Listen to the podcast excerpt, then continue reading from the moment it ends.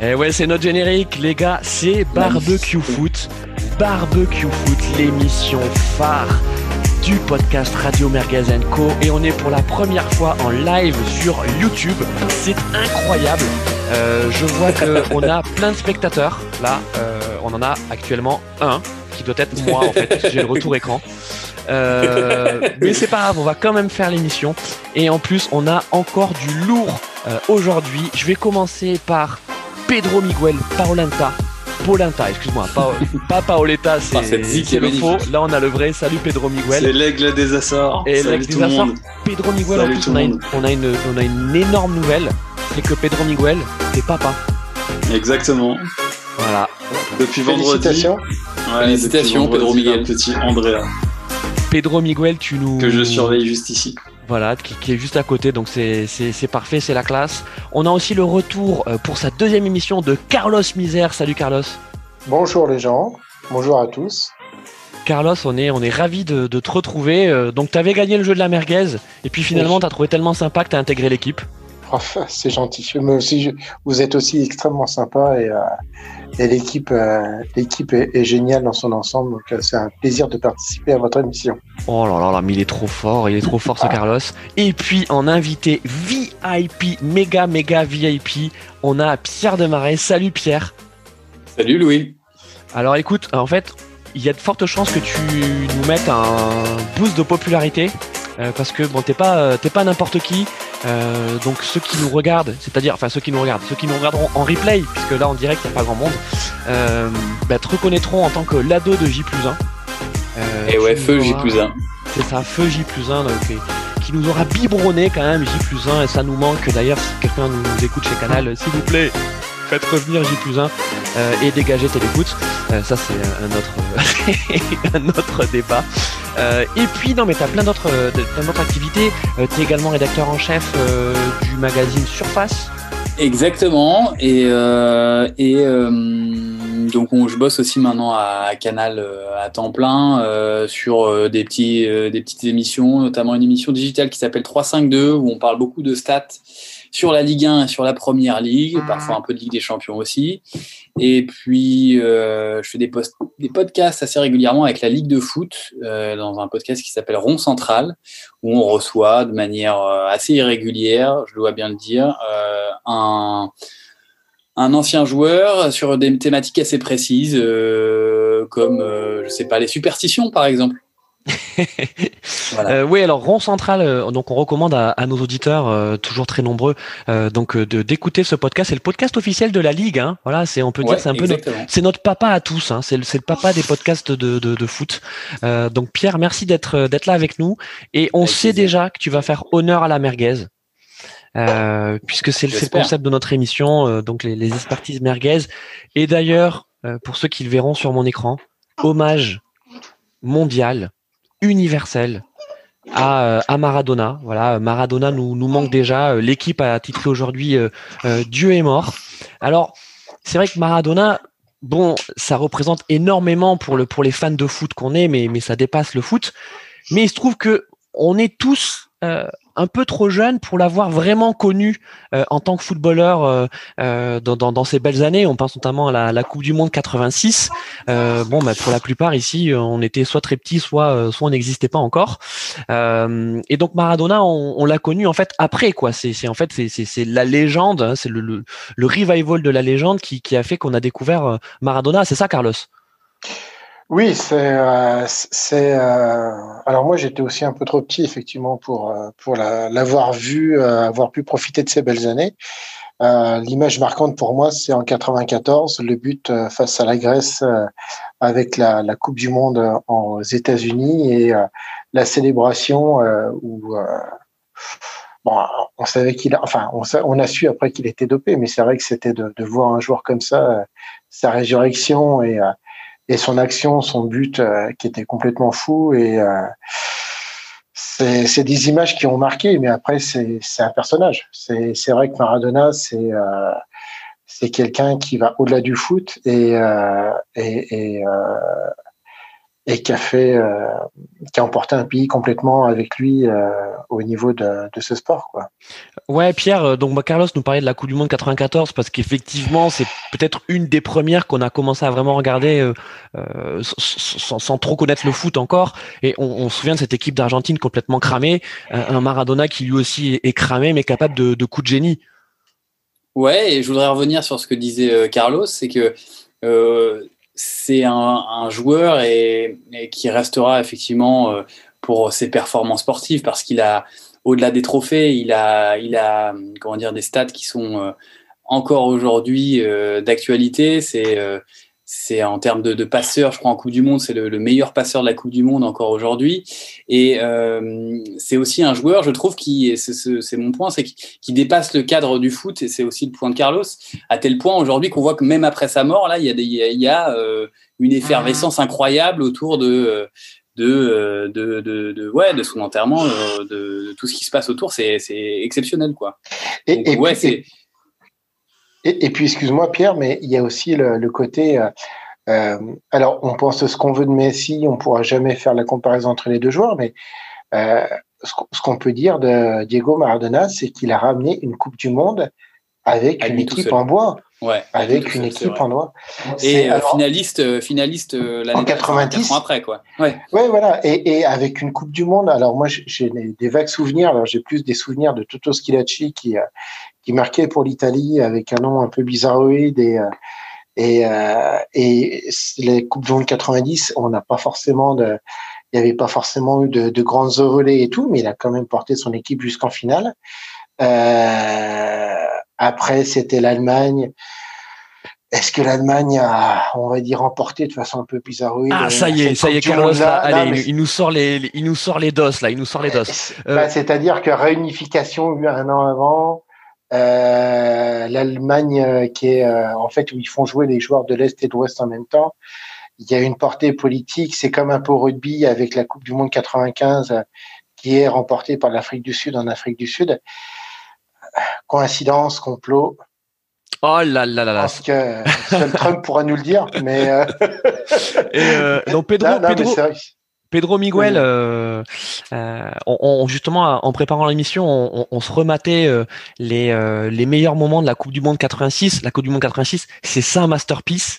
Euh, c'est le chef-d'œuvre ultime et notamment alors bien sûr on parle tous de, de, de ce quart de finale contre l'Angleterre avec la main de Dieu et le slalom du diable à moins que ce soit le, le contraire mais quand on voit aussi la demi-finale contre la Belgique où il, il plante encore deux buts dont un nouveau slalom et le match euh, euh, de la finale contre contre l'Allemagne euh, où il danse quoi, il danse. En face de lui, il a des bouchers, hein. il a des mecs. Mais mais enfin, quand on voit les, contacts, on, se rend compte que c'est déjà c'est un, foot d'une autre époque. mais à chaque fois, il se relève et à chaque fois, il continue quoi.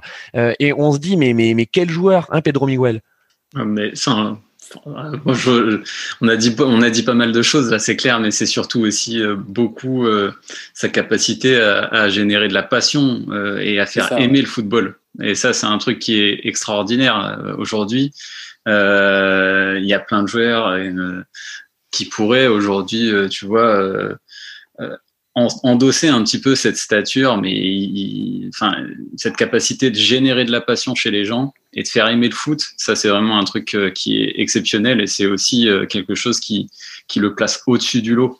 Euh, que ce soit lui, Pelé, Zidane, ce genre de gens, enfin c'est des joueurs qui arrivent finalement à te faire aimer le foot, à te faire aimer un certain football.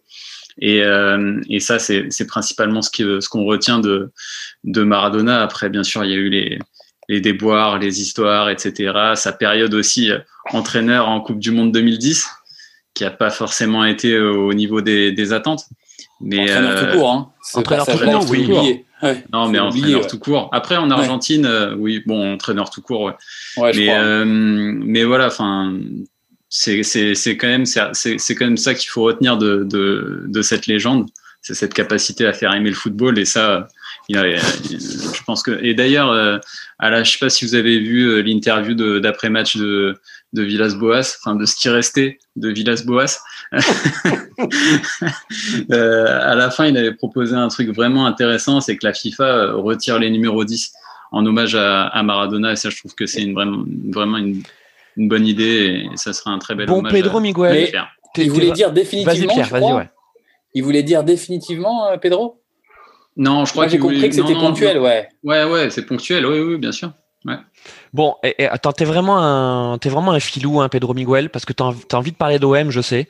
Donc tu nous fais la petite transition avec Toujours, y a pas de problème. Hein. voilà, pour terminer sur Maradona, c'était notre hommage euh, euh, barbecue foot. Voilà, ça vaut ce que ça vaut.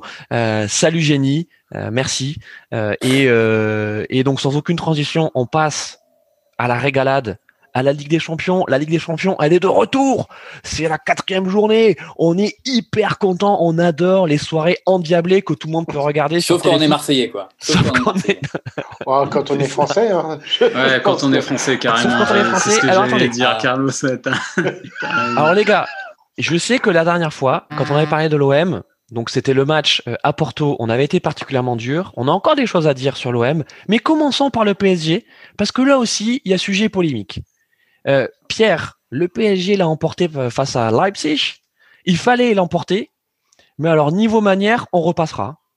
Ouais, il fallait l'emporter euh, et, j'ai envie de te dire, il faut l'emporter surtout au prochain match parce que là, on s'est focalisé sur celui-ci. Alors effectivement, ça nous, ça laisse le, PSG dans, la course au huitième. Mais le problème, c'est que si tu ne gagnes pas la semaine prochaine à, Manchester, tu, tu es pas pas vraiment en position de te qualifier euh, euh, pour, le, pour, pour, pour la suite de la compétition.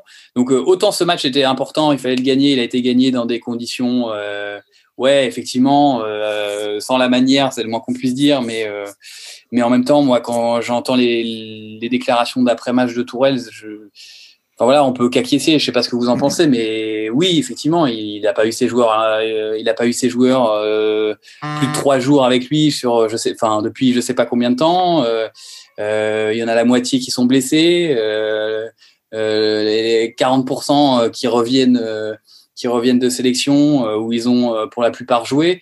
Donc ouais, forcément, il n'y a pas la manière au bout. Alors on attend plus forcément parce qu'il à l'effectif pour faire mieux. Mais, euh, mais ouais, c'est, il n'y avait pas la manière, mais on, comprend aussi pourquoi, quoi, quelque part. Et, plus que ce match-là, moi, ce qui enfin, ce qui, ce qui m'interroge, c'est, le, la semaine prochaine, parce que, parce qu'au regard des performances récentes, euh, je vois pas comment Paris va aller gagner à Manchester United, qui est, qui est quand même en forme. Euh, Carlos, euh, justement, donc euh, on, en parlait en préparant l'émission.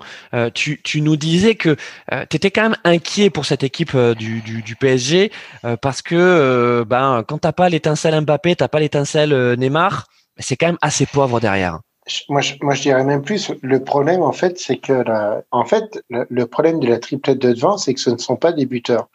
pour, pour, ça c'est vrai. Et d'ailleurs, D'ailleurs, depuis que Mauro Icardi est là, euh, Paris n'a perdu qu'une seule. Enfin, quand Icardi joue, Paris.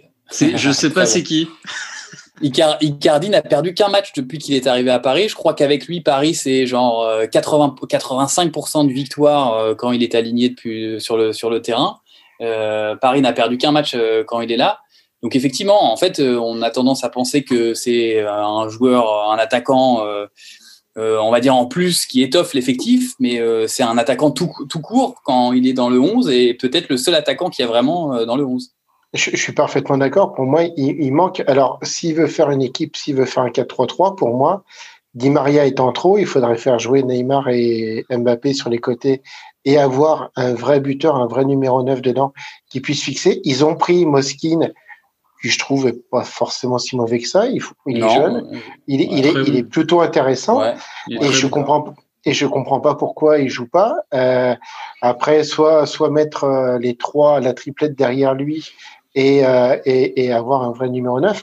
Mais pour moi, le problème, c'est que comme il n'y a pas de point de fixation devant, en fait, euh, euh je, trouve que le, le, jeu, en fait, il n'y a, a, pas ils peuvent pas porter le danger. Euh, Kylian Mbappé, je, je trouve c'est un super joueur qui est, enfin, qui est jeune et tout.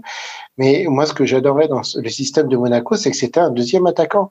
On reconnaît beaucoup de Germain, mais en fait, c'est euh, Kylian Mbappé, c'est quelqu'un qui va être, qui, qui est une sorte de Griezmann, de nouveau Griezmann. C'est quelqu'un qui va tourner autour de l'attaquant de pointe, qui va pouvoir soit créer de la brèche, soit faire un petit centre, soit c'est pas quelqu'un, c'est pas un vrai buteur. Et je pense que ça sera jamais un vrai buteur. Et, euh, on demande, en fait, on demande au trio, on, se dit c'est des attaquants, ils doivent marquer. Non, c'est trois créateurs devant qui euh, qui savent créer, mais qui savent pas forcément être un vrai renard des surfaces. Et c'est ce qui manque à Paris, quoi. Et euh, c'est bien de vouloir mettre des, des, stars un peu comme ça, d'aligner des stars sur le front de l'attaque. Mais au bout d'un moment, ça manque. Pour moi, c'est un peu comme, euh, comme Manchester City. C'est-à-dire qu'au bout d'un moment, quand tu n'as pas quelqu'un qui est capable de tuer le match, de, de, de mettre le, le, bout de talon, euh, le bout de nez ou le bout de cheveux euh, pour aller mettre le, le, ballon au fond du filet, le foot, ça veut rien dire, quoi. Alors, marquer un but. Moi, je, je suis d'accord avec toi, Carlos. Après, je dirais quand même pas que, que Mbappé, c'est pas un buteur, c'est un, un, un, excellent joueur, mais effectivement, il a besoin d'un mec qui soit le point de fixation devant et qui canalise un petit peu l'attention euh, des défenseurs pour lui générer des espaces, essayer de partir euh, soit dans le dos ou de combiner, euh, etc. C'est ce qui a cruellement manqué pendant euh, tout le match. Euh, et on a vu, hein, y a, y a, à la fin du match, il y a eu deux changements. Keane et Verratti, ça a transformé l'équipe. Ah ouais, transfiguré. Ça a transformé l'équipe. Alors Pedro voilà. Miguel, pas... en, ouais, tant qu'attaquant, en tant qu'attaquant, mon petit Pedro Miguel, je sais que tu aimes bien Keane. Euh, en tout cas, euh, il nous fait une forte impression depuis euh, depuis qu'il est arrivé euh, d'Everton. Euh, et et c'est vrai que hier. Alors peut-être que aussi Leipzig était fatigué, tu vois. C'était, tu vois, en tant que joker, t'es t'es frais. Ouais, il fait mal lui quand il rentre, hein. physiquement. Mais, mais exactement. Tabasse, hein. on, on, sent, on sentait qu'il marchait sur sur les Konaté, deux centraux. Il leur faisait mal. Ah ouais. Konaté et, et Upamecano, ils, ils avaient vraiment peur euh, et ça a changé hein, parce qu'ils étaient en fait ils pouvaient anticiper les trajectoires. Enfin, le jeu du PSG pendant 80 minutes, c'était quoi? C'était on est bloc bas euh, et euh, on envoie des, des, saucisses ou des merguez devant pour lancer Mbappé, Neymar en contre. Voilà, c'était ça. À partir du moment où Upamecano et, et Konaté ont compris ça, les mecs ils ont anticipé. Euh, et bien sûr, ils, ils, coupaient les trajectoires des balles, ils, anticipaient les courses, ils jouaient avec Goulaxi. Euh, ça s'est très bien passé pour eux, sauf que derrière, quand Verratti a commencé à structurer le jeu un peu plus au niveau du milieu de terrain, a commencé à aussi euh, euh mieux faire les transitions entre la défense et l'attaque, là, ça a complètement changé le milieu, euh, le milieu s'est délité. Alors peut-être qu'effectivement c'était un moment où c'était la fin du match, ils avaient déjà beaucoup donné euh, Leipzig et peut-être que ça, ça nous a profité. Mais c'est un match, un match c'est 90 minutes et là c'était 96. Donc voilà, faut toujours euh, profiter des failles de, de l'adversaire. Mais mais en l'occurrence, moi j'en reviens à des problèmes tactiques de fond ça, par rapport à ce que propose Tourelle, c'est-à-dire qu'à un moment donné, quand le PSG à la 60e sort euh, Di Maria, qui fait pas un mauvais match du tout.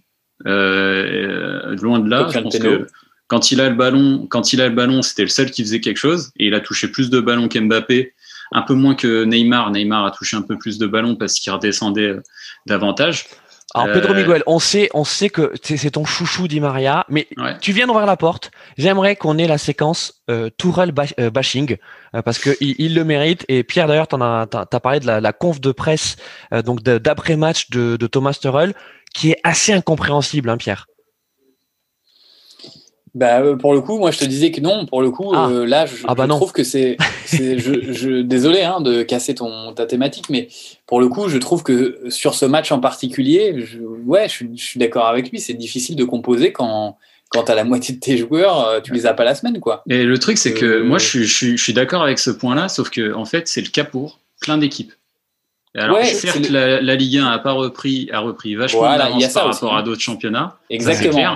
Mais ça, c'est clair. Mais à partir du moment où tu as un staff technique, tu as, as, un staff médical, que tu as la moitié de l'équipe qui joue en infiltration, euh, c'est aussi de la responsabilité du coach et de son staff de gérer aussi ce, ce type de situation-là. qui est pas facile, bien sûr. Mais Carlos, Carlos fais-nous un peu de, de, de, de, bashing, s'il te plaît. Alors, non, non justement, moi, le truc, c'est que. Ah ben non, mais. Mais t'inquiète pas, j'en réserve, moi, derrière.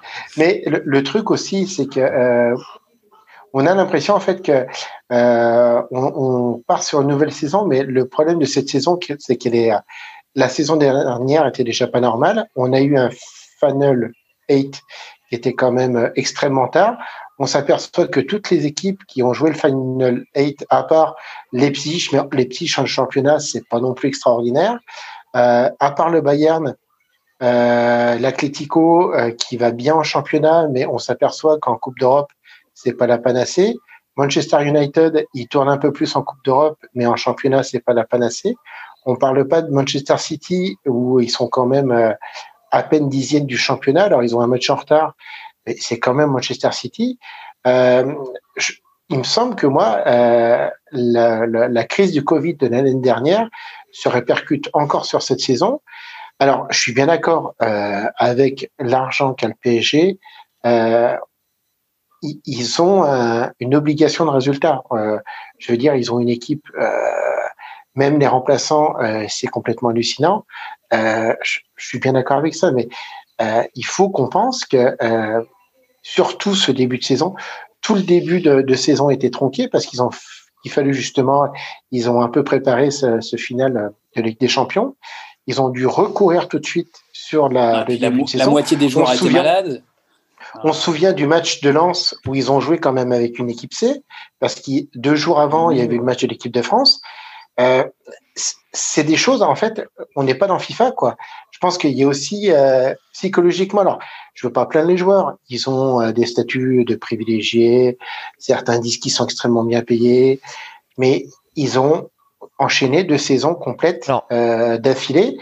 Et surtout pour les joueurs du PSG, je dis pas pour les, les joueurs qui n'ont pas forcément joué de mais, En fait, ils ont continué, ils ont continué. Et je pense qu'ils euh, vont avoir, et il y a beaucoup d'équipes qui vont avoir des trous d'air. J'entends bien que c'est le PSG, j'entends bien que le, que le, que le, le, le niveau de cette équipe euh, doit être dans l'excellence. Mais pour moi, c'est pas si inconcevable que ça, euh, que cette année, ça soit beaucoup plus difficile. Que Alors, Carlos, tout à fait. Mais là, pardon, il faut qu'on passe quand même à, à la séquence euh, bashing. Elle fait partie euh, de, de l'émission. Il faut qu'elle soit là. Non, mais bien sûr, bien sûr, euh, bien sûr que cette saison elle est très longue, bien sûr qu'il y a trop de matchs, on est d'accord. Mais là, je sais pas vous, hein, mais Thomas Tuchel, je le trouve de plus en plus Calimero. Euh... Ah, mais il l'a toujours été. Hein. Alors attends, là sur non mais les gars sur ce match. Pour le coup, moi, moi je veux, je veux bien qu'on dise qu'il soit Calimero, mais euh, ça, c'est, on parle pas de foot quand on dit que, que, que Tourelle est Calimero. Oui, je veux bien que tu me dises, moi, sur, sur, sur, pour le coup, je veux pas me faire l'avocat de Tourelle, je veux bien que tu me dises sur le, sur, euh, que sur le jeu, euh, depuis qu'il est arrivé, on sait pas trop où on va, parce que pour le coup, je vois pas trop où va Paris depuis qu'il est arrivé. Je comprends pas quelles sont les intentions. Ça fait trois ans surtout qu'il est là et l'équipe n'a pas progressé hein, ah, sur mais, euh, tactique. Je vais te dire, l'équipe et même les joueurs individuellement, je sais, je sais pas quel joueur a progressé sous Tourelle, mais je, je, je me pose la question. Bernat. Euh, Bernat. Ouais, Bernat. Ok. Ok, Bernat. Après, juste les gars, j'aimerais juste terminer. En tirant, en tirant Pour moi, c'est ça le sujet. Les gars, j'aimerais juste terminer mon Tourelle bashing. Donc effectivement, Calimero, euh, bizarre. Mais au-delà de ça, les gars, on n'a pas vu un grand match de foot. Hein. Le PSG gagne. Tu arrives en conf de presse, tu dis OK, c'était pas un grand match, on n'a pas produit beaucoup de jeux, mais on a gagné, on est toujours en course, euh, on est toujours en course pour la qualif, c'est ça l'objectif. C'est ça l'objectif. Euh, et, voilà, basta quoi. Ok, bah, très bien. Même pas mais c'est même pas un discours que tu devrais avoir quand tu quand tu entraînes le PSG. Je suis désolé, ça c'est le discours que tu as quand tu es quand es reine euh, par exemple, et que tu as réussi à accrocher le match nul, par exemple, euh, contre Chelsea. Bon, ils se sont fait rattraper à toute fin euh, par une tête de Giroud. Mais je suis désolé, c'est le PSG, c'est un, une sacrée équipe. Tu peux pas avoir un discours aussi mais voilà, aussi négatif. Pedro Miguel, mais Pedro Miguel, mais, mais on, franchement, on s'en fout d'être bon en poule. Du moment que t'es qualifié, ce qui compte, bah, ce qui compte derrière, c'est la performance. Euh... Ouais, ouais, mais on sait toujours, on a toujours super bien joué. Généralement, les, les, les, années précédentes, on a toujours super bien joué en poule, euh, que ce soit euh, euh Liverpool chez à domicile, euh, Bayern. Et après, tu te fais merguezer, tu te fais merguezer en phase finale. En quart, Et en huitième, ça c'est pas grave. Mais au moins, enfin, c'est pas grave. Bien sûr que ça l'est, mais, mais au moins, tu as quelque chose. Là, là, en fait, on sait même pas si on va aller en, en huitième. Euh, si, on sait même pas si on va accrocher. On n'est pas sûr encore d'accrocher les Ligue Europa non plus. Euh, surtout avec une équipe, euh, une équipe comme ça. On a joué en 3-5-2, hein, les gars. il y, a quand même victoire. Hein, y a quand même, hein. Pedro oui, oui, il y a, quand, même, une victoire. Heureusement qu'il y a une victoire. Heureusement qu'il y a une victoire. Pierre, pour terminer sur, sur, le, sur, le, PSG. Alors, je, je, sais ce que tu vas dire, mais j'aimerais juste qu'on parle de deux joueurs. On a eu le débat euh, de euh, euh, Danilo Pereira, Marquinhos, que Turel aime bien, aime bien inverser. Marquinhos, on l'a revu en défense. On sait que c'est son poste. On bah sait que c'est et, et, alors et Danilo et alors c'est quoi son poste Danilo? Et, alors, et Danilo, ah, Danilo eh ben, mais Danilo il a jamais été mis en confiance ce mec-là. Ah non mais exactement jamais Pierre. été mis en confiance. Les gars, Pierre. Moi je, je, me pose la question quand même sur Danilo. je veux bien que Tourelle soit une pipe et que vous le pensiez tous ici, mais il fait peur Danilo il a joué quand même 4-5 matchs en 6. Euh, je ne sais pas à quel moment vous l'avez trouvé bon en 6. Ah ben on l'a pas trouvé bon. Ah, mais en tout hein. cas, il y a un truc qui est sûr, c'est qu'au Portugal, euh, il est indéboulonnable hein, avec la sélection. Et en plus, le match, euh, le match qu'il fait à, au Portugal contre l'équipe de France où il l'emporte, il fait un bon match. Il fait, un, excellent match. il, défonce le milieu de terrain de l'équipe de France. Et, euh, et, il pèse sur le milieu de terrain avec William Carvalho qui d'une façon incroyable. Donc en fait, moi, remettre en question ses compétences ou, son, ou sa qualité, je crois que c'est même pas le débat parce que ce mec-là est bon, il a déjà prouvé avec Porto au plus haut niveau aussi, et, et c'est pas c'est pas c'est pas la question. Derrière, c'est comment est-ce que tu articules tout ça, quoi? Et ça, c'est la question qui reste encore en suspens avec Tourelle depuis maintenant trois ans. Mais le, le problème de, de, ce poste aussi, c'est depuis Thiago Motta, et euh, vous avez jamais réussi à retrouver un bon 6. Vous en avez brassé de, du, du, du, joueur, euh, les Stambouli, les Krikoviak, euh, et, j'en passe, les Cabaye. Euh, c'est passé, mais euh, il y a eu une saison, c'était l'année dernière, c'était Idriss Gueye, que je trouvais pas forcément si Il a jamais joué 6, hein, il a joué. Il a jamais joué 6, mais le problème c'est que parce qu'il veut pas jouer 6. Enfin, mais personne veut jouer 6 à Il estime qu'il est 8. Il estime qu'il est 8. Un peu comme Rabiot estimait qu'il n'était pas 6 hmm. et, et ouais, 8. Mais, mais, mais, donc, du coup, dès le départ, il faut, faut, faut que ce soit clair. Parce que s'il arrive en mode c'est le nouveau 6, et en plus, le truc, c'est que ce 6, enfin, moi, je pose la question euh, aujourd'hui de savoir si le PSG a encore intérêt à jouer en 4-3-3. Euh, ah, parce que s'il y a un 6, euh, c'est euh, forcément que, que, que tu joues en, à 3 à 3 au milieu de terrain. Je suis pas sûr que ce soit le, le dispositif qui soit le plus adéquat pour le PSG aujourd'hui. et on retrouvera pas un Thiago Motta demain, encore plus avec les finances actuelles du club. Donc euh, c'est ça, c'est ça aussi qui faut se poser. Les gars, effectivement, sur, sur, sur, Danilo, euh, sur Danilo, je, je, je suis d'accord avec vous, je suis d'accord avec Pierre sur le fait que depuis son arrivée à Paris, euh, que ce soit en 6 ou en défense centrale, pour l'instant, il n'est pas transcendant et on retrouve pas le Danilo Pereira de Porto ou de la sélection portugaise. mais au-delà de Danilo, il y a un problème au milieu. parce qu'on voit, donc on a parlé de Gay, qui non plus, enfin, faut quand même être honnête, il a jamais vraiment convaincu. Euh, et, là, pour le coup, il a jamais été mis en confiance aussi, lui aussi. Non plus. Mais, mais, aucun, aucun. Paredes, aucun, Herrera, même Krikoviak en son temps, euh, Cabaye, aucun n'a été mis vraiment en confiance, ouais. Krikoviak, et, euh, ouais, Krikoviak et Cabaye, euh, Cabaye quand même, non, il a eu plus de chance. Ça, les gars, ça fait longtemps. Ouais, Cabaye hein, ça fait longtemps. Ouais, ça fait longtemps. Ouais, mais c'est quelque chose dans le camp. C'est quoi le problème, Pierre Juste pour dire que tu vois quand Verratti rentre, et eh ben tu te dis merde, ça c'est un joueur de, ça c'est un, un, joueur, du niveau du PSG quoi. Exactement, exactement. Exactement. Mais pourquoi c'est un joueur qui est du niveau du PSG Parce que c'est un c'est un joueur qui a pas peur, euh, il, ose, il ose prendre des risques. Euh, quand il faut dribbler, il sait dribbler. Quand il faut tenter bah, la passe, il est, euh, il est, il, est, meilleur dans tous les compartiments du jeu. Bah ouais, c'est ah clair. Et ça se voit, et ça se voit tout de suite en fait. Et en plus, il a 20% de ses capacités physiques au moment où il rentre, hein, parce qu'il est blessé, il arrive blessé. Le mec, j'ai l'impression, en fait, il a fumé sa clope avant. Ouais, c'est ça. Comme Maradona. Hein. non mais c'est ça. Et, non mais et, donc on, va clôturer donc sur le sur le PSG. On a on a été un peu long, mais bon voilà, c'est sûr que euh, on, a beaucoup de choses de beaucoup de choses à dire et, on a encore on n'a pas tout dit, euh, mais euh, on sent bien que le départ de Thiago Motta n'a toujours pas n'a toujours pas été digéré du côté du PSG et ça tâtonne toujours au milieu. Voilà, je pense que vous serez tous d'accord avec ça. Oui, ah ben, oui d'accord. Ils sont tous d'accord. Les gars, on va enchaîner avec une petite page sur Rennes. D'accord. Bon, ben Rennes, on les aime bien, on les aime bien. Donc il y avait ce match contre Chelsea, ils reçoivent Chelsea, Chelsea qui vient avec une équipe B. Hein, soyons d'accord, ils viennent avec une équipe B en, euh, en Bretagne. Rennes nous sort la grosse équipe. Euh, ils ont été valeureux, ils ont été courageux. Bah tant pis, ils ont perdu de 1 sur une tête de Giroud. Giroud le revenant qui en aura profité pour euh, rappeler à Lampard qu'il est quand même là et que c'est et que ça serait bien de l'utiliser parce que sinon il va partir au mercato de janvier. D'ailleurs, il me semble que Lampard, euh, la conférence d'avant-match contre Rennes, donc a rappelé à quel point il tenait à Giroud. Alors on ne sait pas si c'est de la com euh, ou si c'est euh, ou si c'est vrai, mais mais voilà, c'était pas un match déplaisant. Hein. les Rennais ont été valeureux, mais c'est vrai qu'en face c'était quand même trop fort, Pierre. Hein.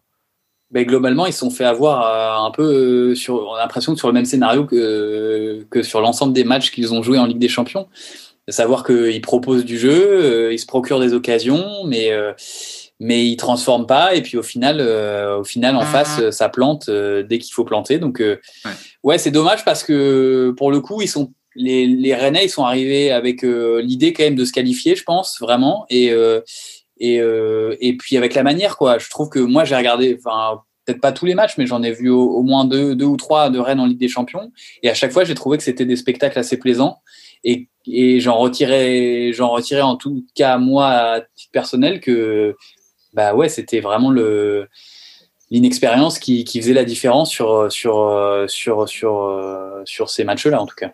Mmh. Euh, Carlos, euh, on sait que tu, as regardé euh, avec beaucoup de plaisir ce match entre entre entre Rennes et Chelsea. J'ai zioté de loin, mais pour moi les deux buts, je trouve ça c'est foot professionnel, c'est un bien grand mot, mais la, la, passe de 60 mètres de, de c'est l'arrière, que je dise pas de bêtises, l'arrière gauche. Je sais pas où il est passé, mais il se prend quand même une, une grosse accélération. C'est le jeune Adrien Tout fait, tout, fait. Je, je, il y a, et en plus, alors, s'il part, pour moi, il faut au moins qu'il y ait une sorte de compensation derrière, chose qui n'est absolument pas faite. Et le deuxième but, je suis désolé. Alors, j'ai vu sur euh, sur euh, euh, Twitter des supporters rennais qui disaient qu'en gros, Grenier avait fait une faute professionnelle. Alors, effectivement, il fait une passe qui est déjà quand même pas forcément très bonne, mais je suis désolé. ils sont deux à regarder. merde, Giroud mettre sa tête. Mm.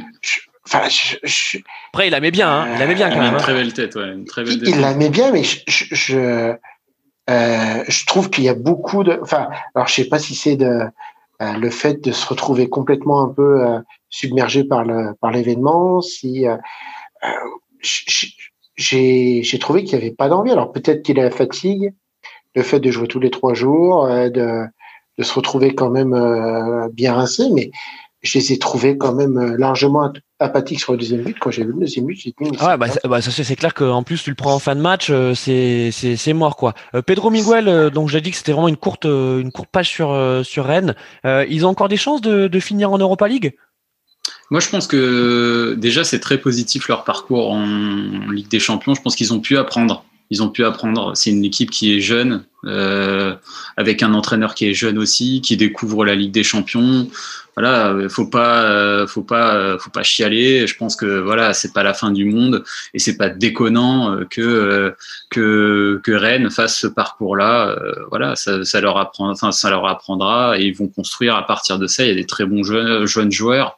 Euh, notamment Kamavinga, et qui n'a pas pu forcément bien s'exprimer euh, en Ligue des Champions. Peut-être qu'au niveau physique derrière, il faut qu'il se, qu'il se structure un peu plus, mais moi je trouve que c'est très positif. Après, bien sûr, ils ont toutes leurs chances, même si le niveau de la Ligue Europa euh, a vachement augmenté, hein, avec des gros clubs aussi. Euh, mais c'est, moi je trouve que c'est positif pour eux. Ça, on a envie, en tout cas, on a envie. C'est ça. On a envie de les revoir en Ligue Europa. Euh, ils avaient fait un beau parcours euh, il y a deux ans, si je me trompe pas. Euh, donc on a envie de les revoir en Ligue Europa. Bon, maintenant, voilà, on va on va attaquer le sujet qui fâche. Je sais que vous vous, vous l'attendiez avec impatience, même si c'est quand même à pleurer. Euh, ben les Marseillais, les Marseillais recevaient Porto euh, et, euh, et, bon, mais ça s'est pas passé comme euh, comme ils l'auraient souhaité. Malgré quand même, on peut le dire, 30 premières minutes, un début de match généreux de, de la part des Marseillais et on sentait qu'ils voulaient ils voulaient gagner. Un Pierre? C'est, je trouve, leur, leur le, premier, enfin, le premier bon match de Ligue des Champions qu'ils font cette saison, en tout cas. Euh, j'ai trouvé que c'était pour le coup un match intéressant. Le problème, c'est que c'est que c'est très vite très limité, quoi. Donc c'est voilà, ils ont joué la balle. Euh, je trouve qu'il y avait des séquences intéressantes, etc. Mais mais le problème, c'est que déjà ils n'ont pas d'attaquant. Donc en Ligue des Champions, euh, que tu arrives, que tu n'as pas d'attaquant, c'est compliqué. Et puis, euh, et puis voilà, ils sont voilà. Après, on peut dire tout ce qu'on veut autour de, des Marseillais, ils ont ils ont pas le ils ont pas le niveau tout simplement. Ouais. Et c'est, je pense, la pire équipe des, des, équipes engagées cette saison avec des champions. Ouais, non, mais enfin, il faut le dire. Hein. il, faut le dire. Ça fait mal de le dire, mais, mais, mais, il faut le dire. Oui, oui, c'est sans animosité. Je pense vraiment que ouais, c'est, la plus faible des équipes cette saison. C'est une équipe, à, mon sens, qui, je, je vais pas aller dans le sens de Jean-Michel Aulas, mais qui devait pas, à mon avis, se, euh, se qualifier pour la Ligue des Champions. C'est, quelque part un miracle. Et, euh, et, au final, bah, on s'aperçoit, on s'aperçoit que ouais, que ça perçoit des lacunes, quoi. Pour être euh, et, et, et, Carlos, justement, donc on en parlait aussi euh, juste avant l'émission. Euh, toi, tu avais de la peine pour le pauvre Germain en attaque. Hein. Ah ben c'est mais Germain c'est pas un numéro 9 enfin c'est pareil c'est enfin le laisser tout seul comme ça devant je trouve que c'est c'est pas un cadeau hein. c'est pas un cadeau derrière c'est je sais pas. Puis, mais ce qui est assez étonnant, c'est qu'en plus, quand on regarde un championnat, ils sont pas si décrochés que ça. Ils pourraient limite être premiers à égalité de points avec euh, Paris si, euh, si euh, gagnaient leurs deux matchs en retard. Et mais en Coupe d'Europe, c'est une catastrophe. Je, c'est affligeant. C'est, on sent que, comme comme dit Pierre, pendant 30 minutes, ça espère un peu, et puis ben au moment du but, c'est c'est l'effondrement quoi. C'est c'est c'est la, consternation et ils n'arrivent pas à s'en enlever quoi. C'est il y a y a quelque chose qui est cassé c'est assez inexplicable. Enfin bon, après le niveau de jeu, enfin le niveau de l'équipe est pas extraordinaire, mais euh, mais quand même, il y a des fois, ne serait-ce que contre l'Olympiakos, ils auraient plus ou moins accroché le match nul, quoi. Mais non, ça vire à la défaite. Alors paradoxalement, l'OM n'est pas complètement euh, éliminé ben de, la Ligue Europa et ils peuvent toujours l'accrocher. Donc c'est un là le match à troisième place contre l'Olympiakos. Euh, donc là il faut il faut éclater l'Olympiakos et en fait, Pedro Miguel, on a presque envie de dire que euh, avant ce match contre Porto, bah, quelque part, c'était déjà l'objectif pour l'OM, quoi. C'était l'objectif pour l'OM, c'était déjà euh, euh, de se projeter sur l'Olympiakos et, de gagner ce match, parce que tu l'as bien dit, Carlos. En fait, dès qu'il y a le premier but de Porto, tout s'effondre. Pedro Miguel? Ouais, c'est ça. Euh, je crois que tu me, je crois que tu relançais euh, Carlos. Ah non non non non, non mais vas-y, euh, mets-nous notre petite, mets, la, la, petite pièce, mets la petite pièce sur la canne bière, vas-y. Non, mais en fait, je, je, je, pourquoi les, pourquoi le faire en fait? 13 enfin c'est la 13e défaite consécutive en Ligue des Champions. Jamais les premiers. Ouais, non mais c'est. combien de buts, combien de buts marqués là sur les, je sais plus combien de matchs? En fait, Haaland, il a marqué plus de buts que Marseille n'a cadré de tirs. C'est horrible. c'est un truc de ouf. C'est horrible. Donc, euh, euh, le, la, ref, elle est, elle est dispo sur le compte Twitter de ActuFoot. Et, euh, et en vrai, moi, je suis, je suis assez désemparé de voir des joueurs structurés, des joueurs qui sont qui ont eu une certaine expérience au niveau international, que ce soit avec l'équipe de France ou avec euh, la, enfin, ou avec des compétitions internationales en Ligue Europa, etc., jouer aussi mal, euh, que ce soit Tovin, que ce soit Payet, euh, franchement, je trouve que c'est affligeant. Et ou Mandanda, hein, Mandanda aussi, euh, franchement, euh, ouais, il peut rien faire sur les deux sur les deux buts en vrai. Mm. Et, euh, parce que enfin, sur le deuxième, enfin sur le premier, sur le, le corner, c'est juste affligeant le marquage. C'est incroyable. C'est incroyable de faire ça, quoi. Euh, et moi, moi, honnêtement, je suis presque en empathie euh, avec les supporters de l'OM aujourd'hui. Bon, on mon meilleur pote, mon meilleur pote est pour l'OM et euh, franchement, vas-y Carlos, c'est hallucinant quoi. Remets une couche. Moi, j'ai juste aussi l'impression, alors je sais pas, je suis pas dans le club, mais avec depuis qu'il y a ma courte, on, la gestion est quand même pas extraordinaire. Et j'ai l'impression que cette année, en plus, avec les affaires de Mediapro, euh, je sais pas comment euh, est l'intérieur du vestiaire de Marseille.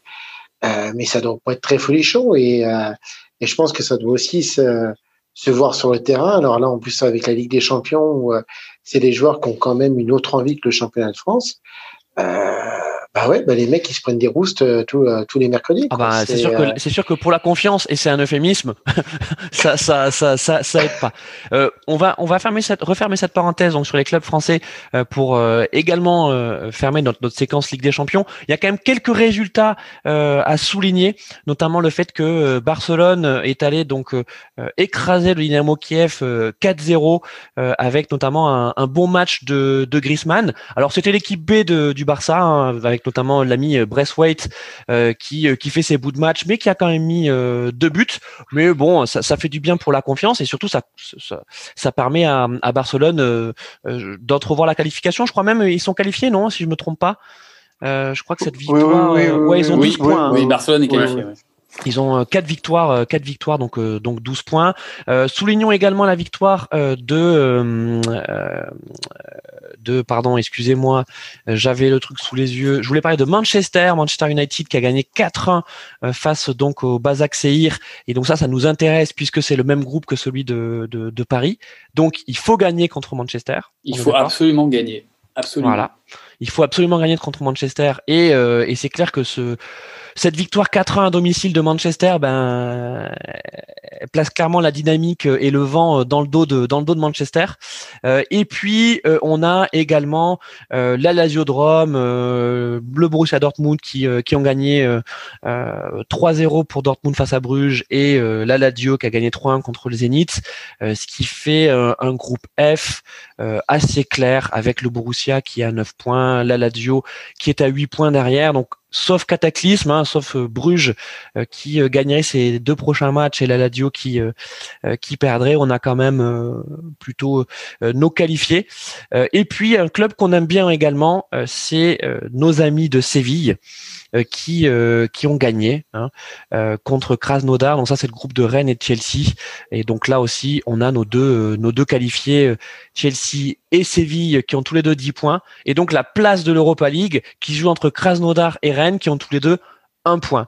Donc c'est quand même incroyable. On se dit qu'il y a vraiment une Europe à deux vitesses, hein, mmh. parce que quand tu es dans un, as un groupe comme donc ce groupe E avec Chelsea et Séville qui ont 10 points et Krasnodar et Rennes à 1 point, euh, ben voilà, ça, ça, laisse quand même présager de, d'un certain euh, euh, fossé entre ces clubs-là.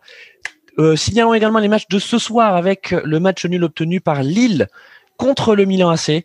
Euh, Souvenons-nous que euh, Lille était allé gagner contre contre le Milan AC 3-0 lors de la précédente journée. donc là aussi, c'est un bon résultat, Pierre, hein, de, Lille avec une, équipe qui, nous fait plaisir. C'est une super équipe, Lille. Franchement, c'est peut-être même la meilleure équipe de Ligue 1 cette saison, en tout cas sur, le début de saison. Avec, euh, franchement, je ne sais pas si vous avez regardé le match contre Lorient, mais ça n'était que Lorient et le match contre Milan, euh, leur match d'avant. Hmm. Mais franchement, on se, ouais, on se régale, ça va vite, euh, il y a des super joueurs, Bamba exceptionnel. moi, Jonathan David, même s'il ne marque pas, ou il a envie de marquer, mais il est généreux. Je, trouve, je trouve que c'est un super joueur et que forcément, ça va devenir un top. Euh, ouais, et puis Galtier, voilà, Galtier, il s'impose comme euh, comme euh, le meilleur coach français, tout simplement. Ouais, de ça. Enfin, franchement, Lille, Lille, c'est du bonheur. Carlos, sur Lille, on sait que c'est c'est un club qui te tient à cœur aussi, hein, pour des raisons personnelles? Oui, après, moi, je, je suis pas forcément bien bien fan de, de Lopez et de, de ce qu'il a mis en place, mais c'est vrai que les joueurs qu'ils ont réussi à aller chercher cette année, euh, les, les, deux attaquants turcs sont, sont quand même euh, excessivement impressionnants. Yazice, euh, c'est ça tourne beaucoup.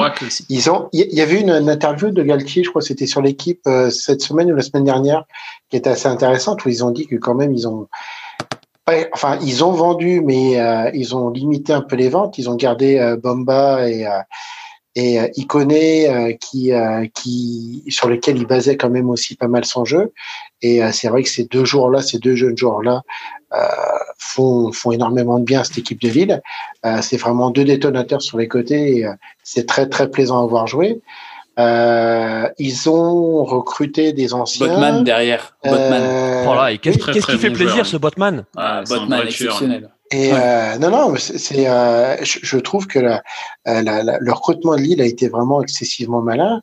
Euh, signé Campos, hein, signé Luis Campos. Et, d'ailleurs, c'est pour ça que tu parlais de cette interview de, de Galtier dans l'équipe qui était très intéressante. Euh, euh, Galtier rappelle l'importance de Campos dans le dans la réussite actuelle lilloise. Euh, et euh, bon, on comprend pas bien si c'est un, appel à, au retour de Campos ou si, ben, ok, actons le fait que Campos soit parti et donc retrouvons une nouvelle organisation. mais mais tous les joueurs que tu viens de citer, c'est c'est aussi parce qu'ils ont un scout de niveau international. Mais, mais c'est ce que je crains pour Lille, c'est-à-dire que Monaco a fait exactement pareil. Ils avaient pris Campos, ils avaient réussi à trader des joueurs à fort potentiel et sur lesquels ils arrivaient quand même aussi à énormément vendre. Euh, et que là, si Campos se barre de Lille, euh, le problème c'est que je ne sais pas ce que ce que va devenir Lille. Parce que Lille euh, joue euh, essentiellement là-dessus. Galtier, c'est un super coach. Hein. Enfin, faut pas lui enlever à ça. C'est un entraîneur. Et, d'ailleurs, il euh, se présente comme entraîneur. Il veut pas, il veut pas être plus que ça. Lui, c'est le terrain. Oui, mais justement, oui, mais justement, c'est quelqu'un qui est très très efficace là-dedans. Mais le problème, c'est que si Campos se part, euh, je sais pas qui vont reprendre pour gérer les scouts et euh, je sais pas qui vont ramener. Hmm. Ça sera peut-être d'une qualité moindre. Et euh, par contre, la politique de Lille peut à ce moment-là vaciller, quoi. Et ça peut être dangereux pour pour ce club-là qui qui qui parie beaucoup quand même sur les, ventes de ses joueurs, quoi. Bon les gars, vous m'avez fait la transition. Euh, parfaite puisque donc on va on va terminer sur euh, sur la Ligue 1. Euh, donc la Ligue 1 a repris le week-end dernier avec des résultats surprenants. Et, d'ailleurs on parlait de Rennes tout à l'heure. on a quand même la victoire de Bordeaux hein, qui est allé gagner 1-0 sur un but deviné de qui? Ben Arfa, voilà, qui a qui a fait un, un joué un mauvais tour à son à son ancien club au terme d'un match qui était quand même tristoun, hein, mon petit Pedro Miguel. Hein? Il était un peu triste ce match. Un petit peu, un tout petit peu. Ouais. non, mais euh, attends, euh, enfin, tu me lances sur le Bordeaux, etc. Oui, enfin, euh, je suis d'accord.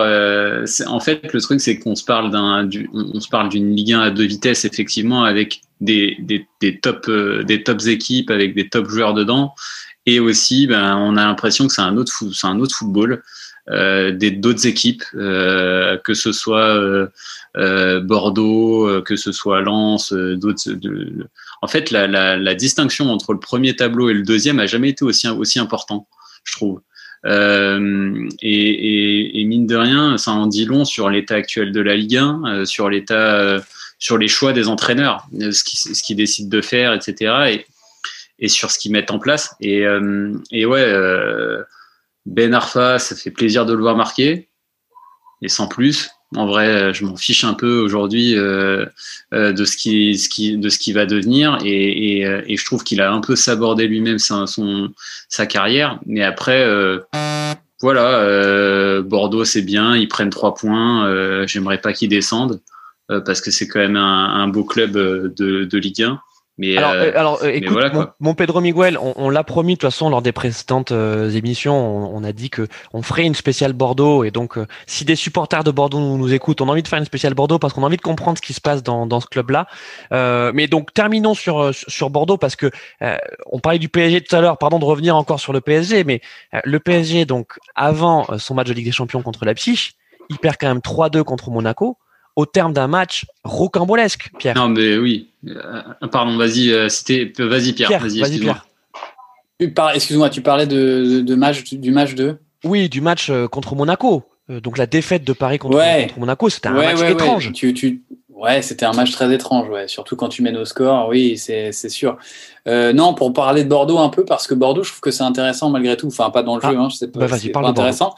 Mais Bordeaux, c'est une équipe solide euh, derrière. Euh, Bordeaux, je crois que c'est parmi les équipes de Ligue 1, je me danse, je crois que c'est une des meilleures défenses de Ligue 1. Je pense que c'est première ou deuxième meilleure défense. Je crois que c'est une équipe qui réussit le plus de, une équipe qui réussit le plus de clean sheet. après, effectivement mais il faut pas penser que, faut pas croire que ils ont Bordeaux est sixième. Sixième, ouais, sixième, meilleure défense euh, de, sixième meilleure défense. Donc il y a Paris, Lille, Marseille et Metz et Lyon. Marseille a joué deux matchs en moins. Metz, euh, Metz cinquième, c'est quatrième, c'est quatrième défense, meilleure défense de Ligue 1. Et disons, hey, euh, Pedro Miguel, là, tu nous fais le monsieur data là. Disons, ah ouais, non, mais, c'est intéressant, c'est intéressant, ce genre de, data. Ouais, non, sur Bordeaux, voilà, c'est le seul truc, je trouve, c'est autant défensivement, je trouve qu'ils sont intéressants. C'est voilà, c'est devant où il y a un malaise, où, où aucun de leurs attaquants n'arrive à, tu vois, que ce soit Maja ou euh, Wang, voilà, malheureusement, c'est pas au niveau. Donc tout, tout va reposer effectivement sur, euh, sur Atem Ben Arfa.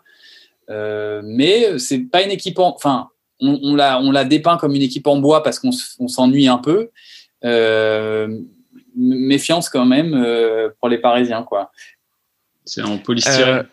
Carlos, Carlos, alors Carlos, je, je te l'offre ce match, ce Monaco PSG, parce que je sais que tu as beaucoup de choses à dire. Euh, qu'est-ce qui s'est passé là? Bah, je pense que tout simplement Paris euh, pensait déjà à son match de Coupe d'Europe. Et puis, euh, quand on regarde la composition, je pense qu'il y avait des joueurs qui avaient à 2-0, ils se sont dit c'est bon, c'est fini, on, ferme on ferme la boutique, ça va bien aller. Et puis, ben, Diallo, tu te demandes ce qu'il fait. Kurzawa, mais Kurzawa, on se demande encore si c'est un footballeur. Il y a plein de joueurs comme ça. au PSG, il y a plein de joueurs comme ça au PSG qui. Il n'a pas été mauvais quand ça va depuis le début de saison. Il n'a pas été. Oui, mais alors sur ce match-là, euh, il a encore. Sur ce match-là, ça a été dur, ouais. Mais ça a ah été dur pour tous les joueurs. Euh, passer la mi-temps, ça a été dur pour tout le monde. C'est ça, ah, c'est ça, il y a deux mi-temps. Navas, il prend pas trois buts, trois buts euh, à tous les matchs. Hein. C'est genre s'il prend trois buts, on se parle de Navas. Hein. On se parle de ah, Navas. Sur, si ici il prend trois buts, c'est vraiment il y a un cataclysme en défense quoi. Il y a deux mi-temps. Il y a la première mi-temps ou doublé de Kylian, 2-0 euh, à la mi-temps. Euh, là, tu, franchement, je sais pas, moi j'étais devant le match, je me dis bon, euh, c'est plié quoi, c'est plié. et Monaco revient avec de nouvelles intentions en seconde mi-temps. T'as as les, la 45e de la 50 de la 45e à la 50 à la 50e, ça s'équilibre. Tu sens que Monaco, voilà, va quand même poser des problèmes à cette équipe. Et il y a ce but à la 52e de de, de Voland qui voilà, patatras fait complètement douter les Parisiens. Et ensuite, c'est une lente euh, euh, régression jusqu'au penalty de Fabregas qui, euh, qui consacre le 3-2. donc pour toi, Carlos, c'est c'est le fait que cette équipe-là, en fait, elle avait déjà la tête à Ligue des Champions et finalement face à une adversité surprenante, hein, parce qu'on n'attendait pas Monaco à, à, ce niveau-là, ben n'a pas su répondre parce qu'on n'a peut-être pas voulu répondre aussi. Je pense, et puis la, la première mi-temps, peut-être en trompe-l'œil, ou euh, comme tu disais justement, euh, le fait de mener 2-0, tu dis c'est bon, c'est plié. Enfin, hmm. euh, Monaco a pas fait forcément une, une première mi-temps terrible, hmm. et, et tu, dis bon, bah, c'est bon, c'est plié. je vais pas, je vais pas avoir trop trop de soucis. Il y a le match super important qui va venir contre le comment dirais-je, contre euh, contre Leipzig euh, qui vient trois jours après, des mecs comme Di Maria ou euh, ou euh, Kipembe, tu te dis bon ben voilà ils vont et puis ben tu te retrouves avec une équipe qui qui reprend un coup de fouet, qui se dit ben allez de toute façon on y va, c'est c'est le match au moins essayer d'exister sur la deuxième mi-temps, tu te fais un peu bousculer, tu commences à craindre les coups, tu te prends un premier but, tu te dis merde, il y a 2-1, bon tu mènes encore, puis ben tu te prends le deuxième tu comprends plus ce qui t'arrive, t'es plus, t'es sorti du match et euh, et puis bah après Diallo, euh, le penalty et le troisième but et puis bah là la, la catastrophe est arrivée. Mais c'est pareil, enfin c'est-à-dire que le championnat de Paris, euh, je pense qu'ils le voient secondairement parce que de toute façon ils savent qu'ils vont le gagner. Euh, quand on parle un peu de tous les problèmes, de, le fait d'avoir eu la fin de saison, la, la, finale de la Ligue des Champions qui s'est finie extrêmement tard, euh, ah là là, Carlos, ça y est, il est reparti. il est non, ce que je veux dire, ce que je veux dire, c'est que malgré tout ça, Paris finira champion. Bien sûr. non, mais c'est pas Monaco. C'est un, accident de parcours. C'est un accident de parcours. C'est alors c'est bien pour Monaco parce que j'ai trouvé qu'ils étaient quand même plutôt plaisants à voir jouer et que du coup une victoire pour eux, bah c'est quand même c'est quand même positif.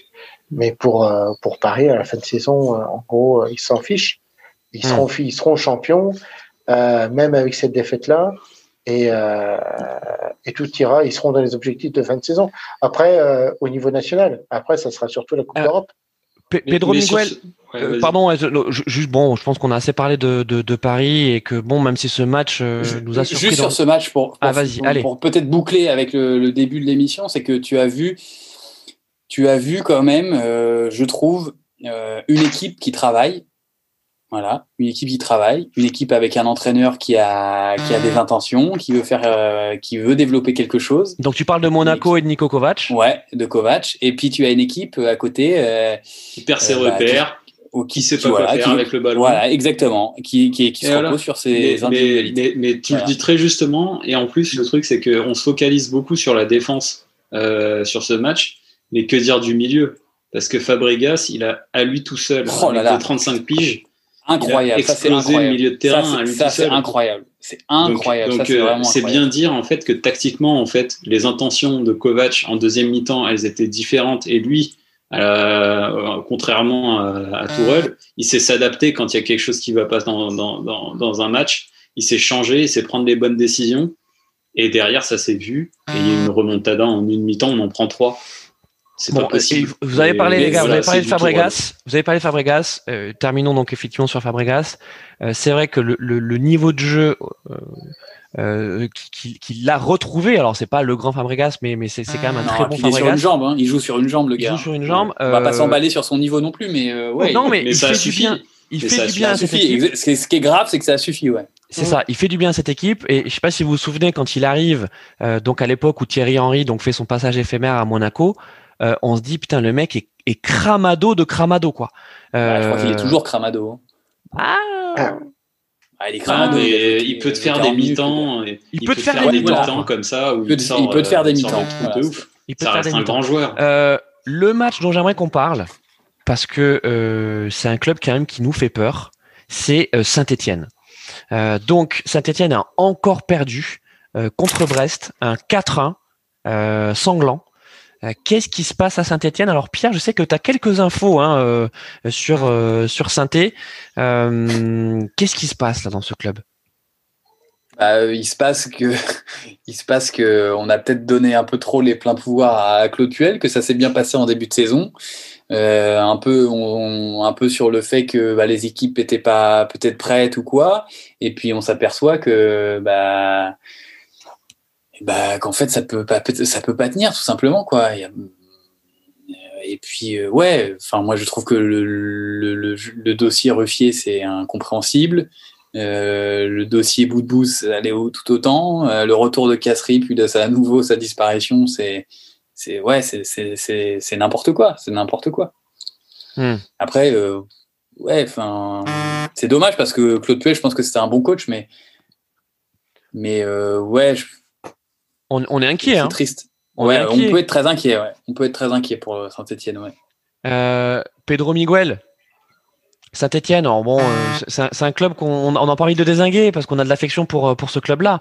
Mais, mais là, les prestations, elles sont indigentes. Et, et on peut pas dire, et on peut pas dire que c'est le départ de Fofana à, Leicester qui, est, qui est responsable de la situation. Alors oui, effectivement, la défense est fébrile, mais, mais là, c'est toute l'équipe qui, bah qui, qui fait peur. Non, mais en fait, c'est vraiment. Euh, je, alors, je sais, je saurais pas dire si c'est un, vrai. Euh, un vrai désamour euh, par rapport entre le entre les joueurs et le coach Est-ce qu'il y a eu quelque chose? Est-ce qu'il enfin moi je pense qu'il y a un enchaînement de choix qui se sont faits et qui font en fait qu'aujourd'hui on arrive à un, tel résultat que ce soit déjà d'avoir dégagé l'intégralité des joueurs entre guillemets cadres ce que fait assez souvent Puel quand il arrive hein quand il, ah bah il, fait le ménage. Il hein. avait fait, c'est ça, il l'avait fait avec Leicester en Angleterre. Il a fait souvent, euh, même à Lyon, il a fait, euh, il a fait, il a été, euh, ça a été indigent. Mais voilà, en gros, le truc c'est que moi je pense que l'enchaînement de ses choix, d'avoir dégagé Ruffier, d'avoir pour en plus ne pas le, remplacer, hein, parce que Jesse Moulin, c'est la doublure le gars. C'est un bon joueur c'est un bon gardien mais c'est pas pas, pas un très très bon gardien quoi. C'est pas possible. Hmm. donc euh, en fait l'enchaînement de ces choix là que ce soit Boudbouz aussi que ce soit Casery euh, voilà c'est compliqué. Et surtout quand tu joues une équipe comme Brest hein, parce que Brest ça joue au football. Euh, c'est pas c'est pas rien Brest hein, en Ligue 1 ça joue. ils jouent bien ça, ça. Et voilà tu arrives face à eux tu te prends tu te prends tu t'en prends quatre et effectivement, Fofana qui part, euh, c'est clair que c'était compliqué. Enfin, ils auraient dû peut-être essayer de le conserver euh, à, la merguez, tu sais, le pré-merguez qui fait que bah tu vends le gars, mais tu le gardes en une année euh, en prêt, etc. Mm. Mais, euh, bah, voilà, pas acceptable. Hein. Et t'as vu, le vu le niveau que le mec a à Leicester. Hein. Le mec, il est, déjà meilleur défenseur de première ligue. Enfin, c'est un truc de excellent. C'est un, un, super joueur. Et voilà, c'est euh. l'enchaînement de ces choix-là qui font qu'aujourd'hui que la SSE est à ce niveau, quoi. Euh, bon, mais parfait les gars. Euh, sur bon sur Saint-Étienne, euh, voilà, on espère que, que, que, ça ira mieux, mais euh, mais on se fait pas trop de faux de, de faux espoirs. il y avait d'autres matchs dont on va pas parler, mais mentionnons tout, toutefois le Montpellier-Strasbourg 4-3 qui était un beau match. Alors bien sûr il y a eu des buts, mais c'était un c'était c'était un beau match intense et donc ça fait plaisir d'avoir des matchs comme ça en Ligue 1. La victoire de Lyon aussi à Angers 1-0, une victoire difficile avec un but de Kadewere fin de match. Euh, et, un match de MMA euh, encore de, du cher gardien euh, Anthony, Lopez. Ah ouais. C'est incroyable. Alors, ouais, oh, ben justement, je voulais encore la trappe. Je, voulais qu'on parle justement un peu de, un peu de Lyon. je veux qu'on parle de Kadewere et effectivement de d'Anthony Lopez qui nous fait, comme tu l'as dit, une, un nouveau match de MMA fantastique. Allez, Kadewere, je te le file, Pierre. Bah, super, super attaquant, je trouve, moi, Kadewere. Euh, bonne, bonne pioche, hein, bonne pioche de la part de C'est une très bonne pioche. Mais c'est euh. pas une surprise qu'il soit, qu'il soit aussi bon, mais euh, ouais, franchement, c'est un joueur intéressant. Après, après pour Lopez, je sais pas quoi vous dire. ouais, on sait qu'il est dangereux et un jour ça finira mal. On se rappelle de quand il avait, il avait failli tuer Mbappé, il me semble, il y a quelques, il y a quelques mhm. temps. un jour, un jour ça, ouais, un jour ça va, ça va vraiment mal finir avec, avec lui.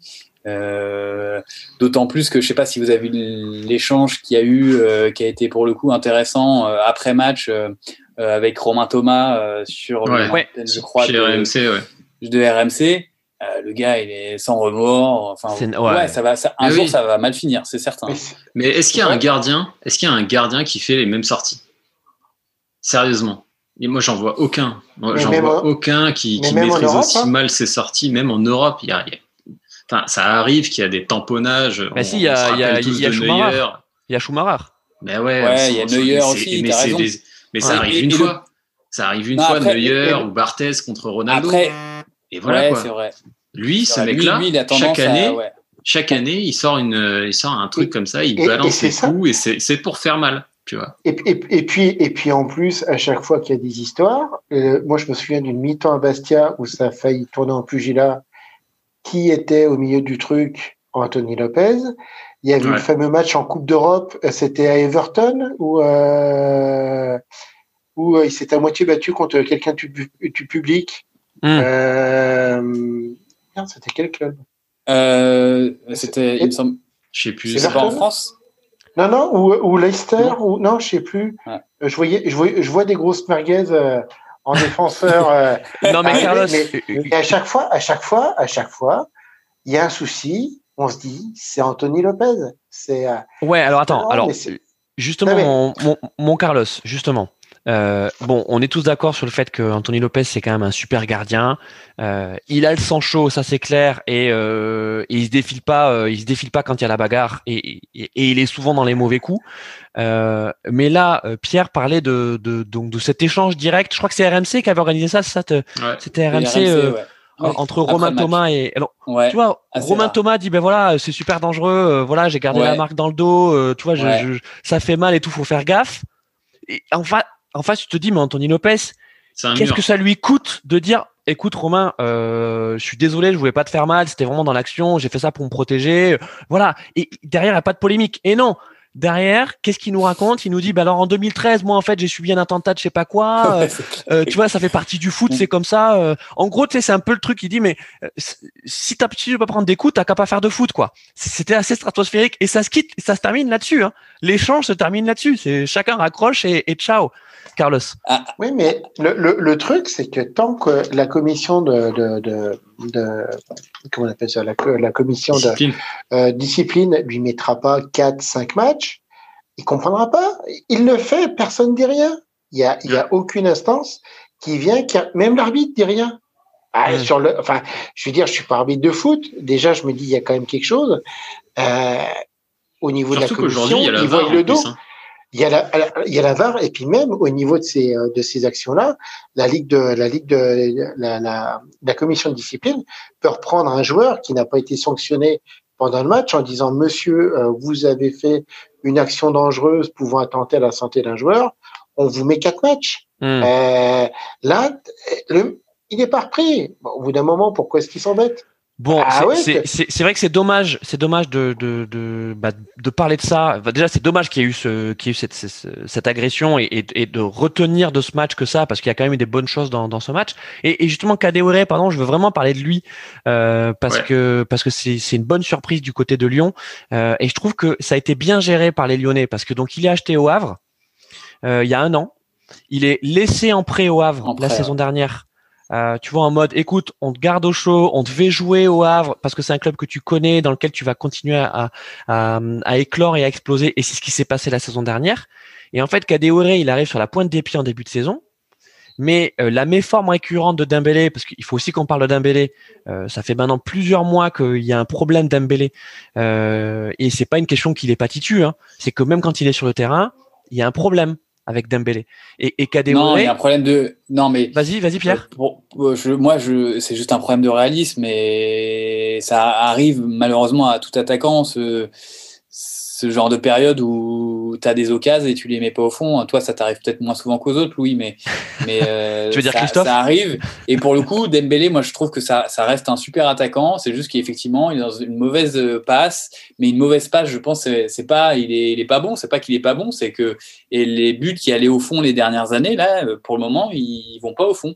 Euh, hmm. Y a, tu sais, à Canal, on utilise un, un truc qui s'appelle les expected goals, et dans les expected goals de cette année, il est voire, euh, enfin, il est au-dessus, voire, euh, voire, enfin, normal, voire au-dessus que les, années précédentes. Hmm. Donc, euh, enfin, voilà. Est-ce que Pierre, est-ce que le départ de Memphis, qui a priori devrait se faire cet, hiver, et, Lyon récupérer un petit chèque, ou alors ça se fait en, ça se fait en juin, est-ce que le départ de, de Memphis, ça ferait pas du bien à Dembélé? Non. Moi, je sais pas, parce que c'est pas. Ouais, c'est ça, ils se marchent pas sur les pieds pour le coup. Moi, je pense qu'ils ils ont très bien joué ensemble. Et, ouais, exactement. ils sont assez complémentaires les deux. Ouais. Après, je, pense que c'est une question, effectivement, euh, c'est une question de, réalisme et de confiance.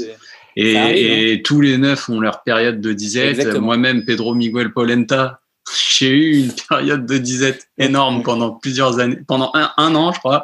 Un an, ouais, effectivement, où il a j'ai même vendangé des pénalties, mais ça arrive à tous les neuf. Mais Benzema en équipe de France quand il quand il y jouait, euh, ça arrive à plein d'attaquants. moi, moi, Christophe du Paris, ça m'est jamais arrivé. Hein. Euh, Carlos, vas-y, faut retrouver le Carlos. Excuse-moi, Pedro. Mais il y a aussi quand même euh, durant l'intersaison le fait que tout le monde devait partir à Lyon dont aussi euh, ah oui. justement Dembélé et que euh, alors est-ce qu'il voulait véritablement partir? Est-ce qu'il voulait pas partir? Qu'est-ce qu'on a dit véritablement Olas Parce qu'Olas, euh, il est capable d'annoncer tout et n'importe quoi dans la même phrase. Mm. Euh, peut-être qu'il se voyait partir, peut-être qu'un club, euh, on va dire moyen, moyen plus, euh, voulait peut-être l'embaucher, peut-être il voulait peut-être repartir en Angleterre. Ça, c'est pas fait. Et bah, du coup, petit coup de bambou. Et puis, et puis on voit qu'il y en a un doute qui partent. paille qui fait un peu, on pourrait dire oui, qui signe, qui re-signe pas. Je veux dire, ça, ça joue peut-être aussi psychologiquement sur lui. Hein. Enfin, mm. euh, en ce moment, dans les, euh, dans les clubs français, c'est pas forcément euh, la joie. On essaie de racler un peu les fonds de tiroir. Donc, euh, si on se dit, bah, tiens, on peut aller. En plus, il joue pas la Coupe d'Europe. S'il pouvait partir dans un club avec la Coupe d'Europe, si ça n'a pas, ça pas pu se faire, euh, bah, Hmm. Voilà, euh, c'est il y a aussi la, part psychologique chez les joueurs qui est, qui est quand même assez important et qu'on oublie quelquefois parce qu'on se dit ben ils sont là sur un terrain ils doivent marquer ou euh, ils doivent poser des tags pour défendre et euh, mais psychologiquement il y a pas mal de choses qui jouent aussi à côté quoi. Bon merci mon, mon Carlos et, bon pour clore cette cette journée Pierre en a parlé, il y a eu un fantastique euh, Lille-Lorient euh, et ça nous fait regretter de ne plus avoir le match du dimanche soir sur euh, sur sur Canal parce que c'était en dehors du fait d'être une belle affiche, parce qu'on peut dire qu'un Lille-Lorient soit une belle affiche, mais c'était un beau match de football. T'inquiète pas, ça va revenir. Ouais, alors. C'est moi qui l'ai dit. Hein. C'est pas moi qui l'ai dit.